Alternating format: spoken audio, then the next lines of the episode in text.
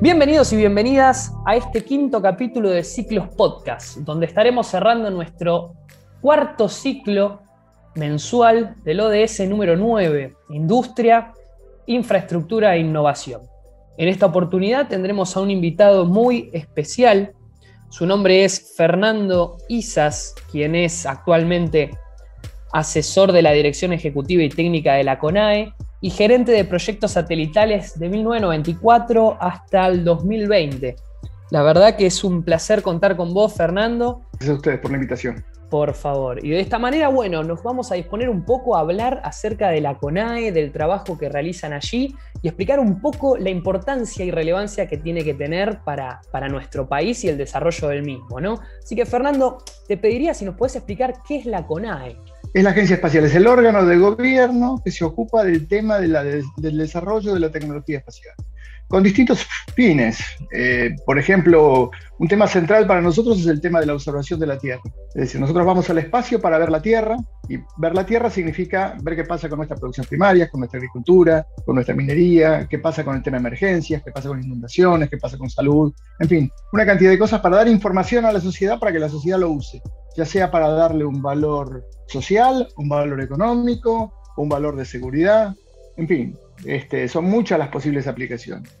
Y además, para nosotros es muy importante que todo eso que se haga en la actividad espacial para cumplir con ese objetivo, al mismo tiempo se haga en el país. Es decir, si hay que hacer un equipo, un, eh, satélite, un laboratorio, se haga en el país. Este, porque el segundo objetivo importante de todo esto es el desarrollo tecnológico del país. En la parte espacial y por el desarrollo tecnológico en sí, porque este, en algún momento quizás podamos, pueda comentarte el hecho de que esto, en realidad, si bien tiene como objetivo la parte espacial, la tecnología es universal, es decir, de pronto algo que, algo que vos desarrollás para un satélite termina siendo útil para muchas otras cosas. Y esto ya tiene una trayectoria y una cantidad enorme de experiencia. Hoy usamos cotidianamente en la cocina, en el auto, en cosas cotidianas, cosas que se desarrollaron en el programa Apolo, por ejemplo, ¿no es cierto? Este, tecnologías, materiales, ropa, eh, eh, en fin, cantidad de, elementos que nacieron con la actividad espacial con un objetivo determinado y que después, con el tiempo, se fueron, a medida que se estructuraron, se hicieron eh, más, eh, digamos, se, escaló la producción, se hizo más masivo y se llegó a tener precios accesibles para todo el mundo y se empezó a usar masivamente. Mucha de la ropa que tenemos hoy nace de ahí, de, materiales sintéticos que nacen de, desarrollos tecnológicos en general. Este, y como si tengo un segundo como ejemplo, para completar la idea, como ejemplo de esto, quizá el más importante, es que nosotros, la misión más importante que hemos hecho hasta ahora es la misión SOCOM, que son dos radares, dos satélites de radar de apertura sintética, que tienen como objetivo mirar la Tierra con determinados objetivos que ahora en todo caso, si, si puedo, lo comento. Pero la Argentina tuvo que desarrollar la tecnología de radar, y sobre todo un radar tan complejo como el que lleva el SOCOM, desde cero. La Argentina nunca había hecho un radar. Este, y directamente hicimos un radar de muy alta complejidad. Gracias a que ese, conocimiento se desarrolló, la empresa argentina, que era nuestra contratista principal, que era INVAP, posteriormente o, durante el proyecto en realidad pudo encarar toda la radarización de los aeropuertos en el país. Mm, son 24, 25 radares en otros tantos aeropuertos del país. Hoy todos los aviones que vuelan en la Argentina están controlados por radares diseñados y construidos en el país radares de seguridad que son mucho más sofisticados en la frontera norte, que hay cinco radares de alta seguridad, se desarrollaron y construyeron en el país. Radares meteorológicos que cubren buena parte del territorio se hicieron en el país. Y ahora, más recientemente, ya la Argentina está exportando radares a países de otro continente. Entonces, fíjate cómo una inversión en ciencia y tecnología termina cerrando un ciclo que no estaba planteado. El objetivo de hacer este satélite era mirar a la Tierra. Pero fíjate cómo termina no solamente cubriendo otras necesidades, como la meteorología, la, aeronavegación, la seguridad, etcétera, sino que además termina generando divisas. Eso, es, lo que se llama un ciclo virtuoso de un proyecto de ciencia y tecnología, la inversión del Estado en ciencia y tecnología.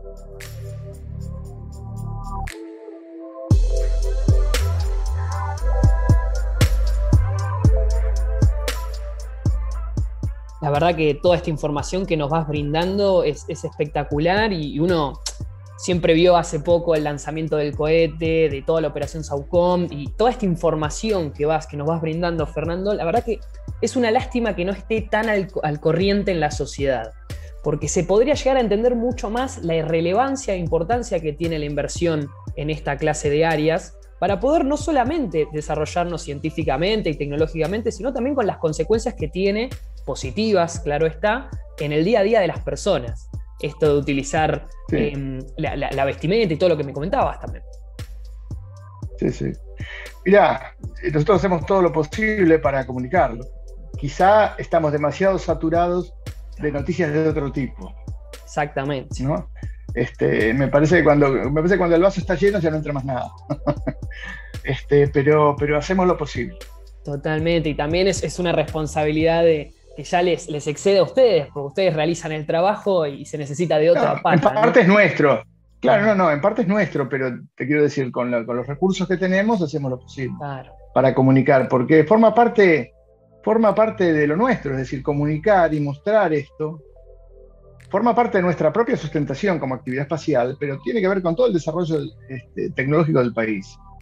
Que esto es un tema clave, este, ya no es, ya no es, una, no es algo oculto para nadie. cualquier persona de un mundo, de un país desarrollado, cualquier persona en la calle le preguntas sobre lo que piensa de la importancia de la tecnología, y él tiene muy claro que su estándar de vida depende de eso. Su estándar de vida, te hablo de, de, cualquier empleado, cualquier vendedor callejero, cualquier, este, eh, cualquier actividad, no importa que no tenga nada que ver con la tecnología su actividad, sabe que su bienestar y su estándar de vida está totalmente relacionado con lo que haga ese país en materia tecnológica. Eso es así. Totalmente. Yo a veces pongo el ejemplo, este, lo hago cortito. Nosotros, para comprar un celular de alta gama, que pesa 300 gramos, tenemos que vender 3 toneladas de soja. Es decir, hay que vender 3 toneladas de soja para comprar un celular de 300 gramos. Es decir, hay un factor 10.000. Y las dos cosas salen de la tierra. Solamente una, solamente lo que pasa es que una sale de la tierra y la vendés. La otra sale de la tierra y le agregás un montón de tecnología, un montón de empresas, un montón de gente laburando, diseñando, generando cosas nuevas y después la vendés. Con todo ese valor agregado, eso vale 10.000 veces más que lo que vos vendés. Ese factor 10.000, hoy, hace 20 o 30 años atrás, era un factor 1000. Con eso estábamos justos. 20 o 30 años atrás era un factor 100. Con eso sobraba plata, no sabíamos de guardar plata. Pero hoy, con factor 10.000, estamos ahogados. Hay que agregar valor agregado a lo que producimos, porque si no, estamos sonados esta información que vas brindando y el ejemplo, la verdad que, te los agradecemos también porque ayudan a, tener real consideración de cómo impactan estas cosas, ¿no? Y, totalmente, totalmente. Y, la importancia del cambio de la, de la, matriz productiva o cuáles son nuestros, nuestros objetivos como país.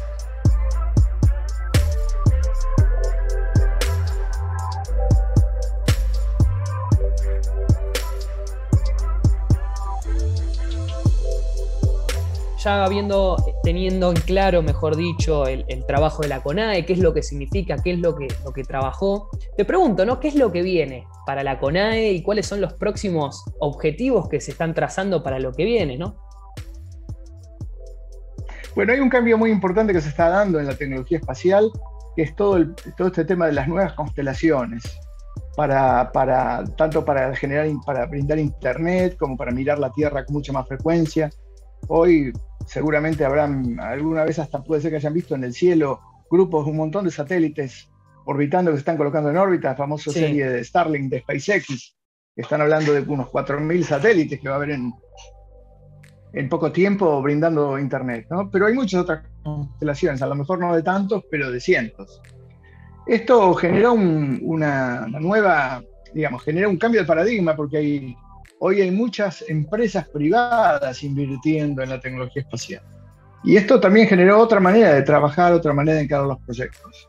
Nosotros este, nosotros estamos trabajando con un concepto que se llama arquitectura segmentada, que es una, idea de, de, satélites pequeños, pero no tan pequeños, del tipo tamaño tipo Starlink, pero con la idea de que esos satélites se puedan comunicar entre ellos, puedan tener una función colaborativa, puedan navegar solos, puedan aplicar inteligencia artificial a bordo para tomar decisiones, este, que son como una base estructural para encarar eh, lo que viene, porque estas constelaciones que se están poniendo ahora no tienen, o sea, son muchos satélites, pero no tienen este perfil.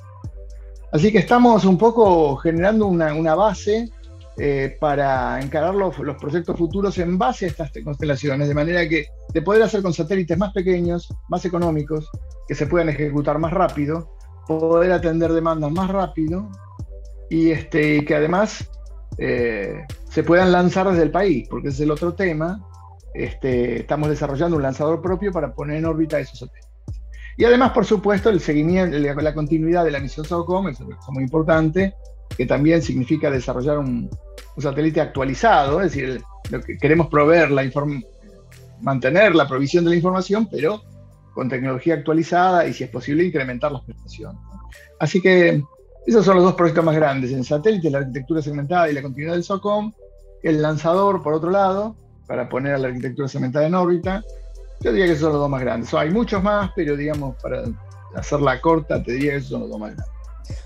O sea que es una vida, una vida profesional.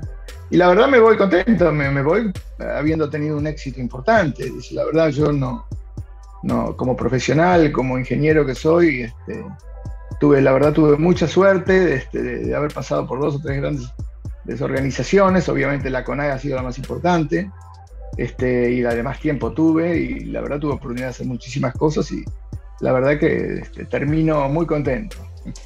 La verdad que qué importante eh, lo que vas comentando acerca de la transición, ¿no? Eh, en, un país donde justamente las transiciones suelen ser complejas, o mejor dicho, en una región, porque no solamente propio de Argentina. Las transiciones en todos los aspectos suelen ser complejas o se cortan ciclos, y, la verdad que, que esta esta posición personal que has tomado de, tratar de, darle paso a las nuevas generaciones, pero aún así compartiendo lo más valioso que, has ganado en este tiempo, que es la experiencia, es realmente para remarcar. Eh, y la verdad que no, no tiene que pasar desapercibido porque es una, una actitud que, como comenté recién, no suele suceder y es un claro ejemplo para, para las generaciones que vienen, es ese legado.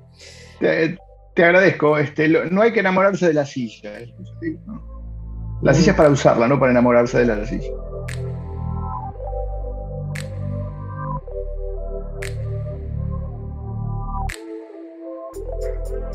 Para ir cerrando, em, teniendo en cuenta que, ciclos así de simple, nuestra organización toca principalmente la Agenda 2030, utilicemos ese, año como un abordaje hacia el futuro y preguntarte, ¿no? ¿Qué observas para el futuro de la CONAE teniendo en vías, eh, vista mejor dicho, al 2030. ¿Qué pensás que se le puede agregar al país en este sentido para el 2030? Bueno, mira, eh, en este momento nosotros estamos eh, terminando de elaborar y vamos a presentar antes de fin de año el plan espacial, que es justamente para, esta, para esta década, ¿no? de acá al 2030.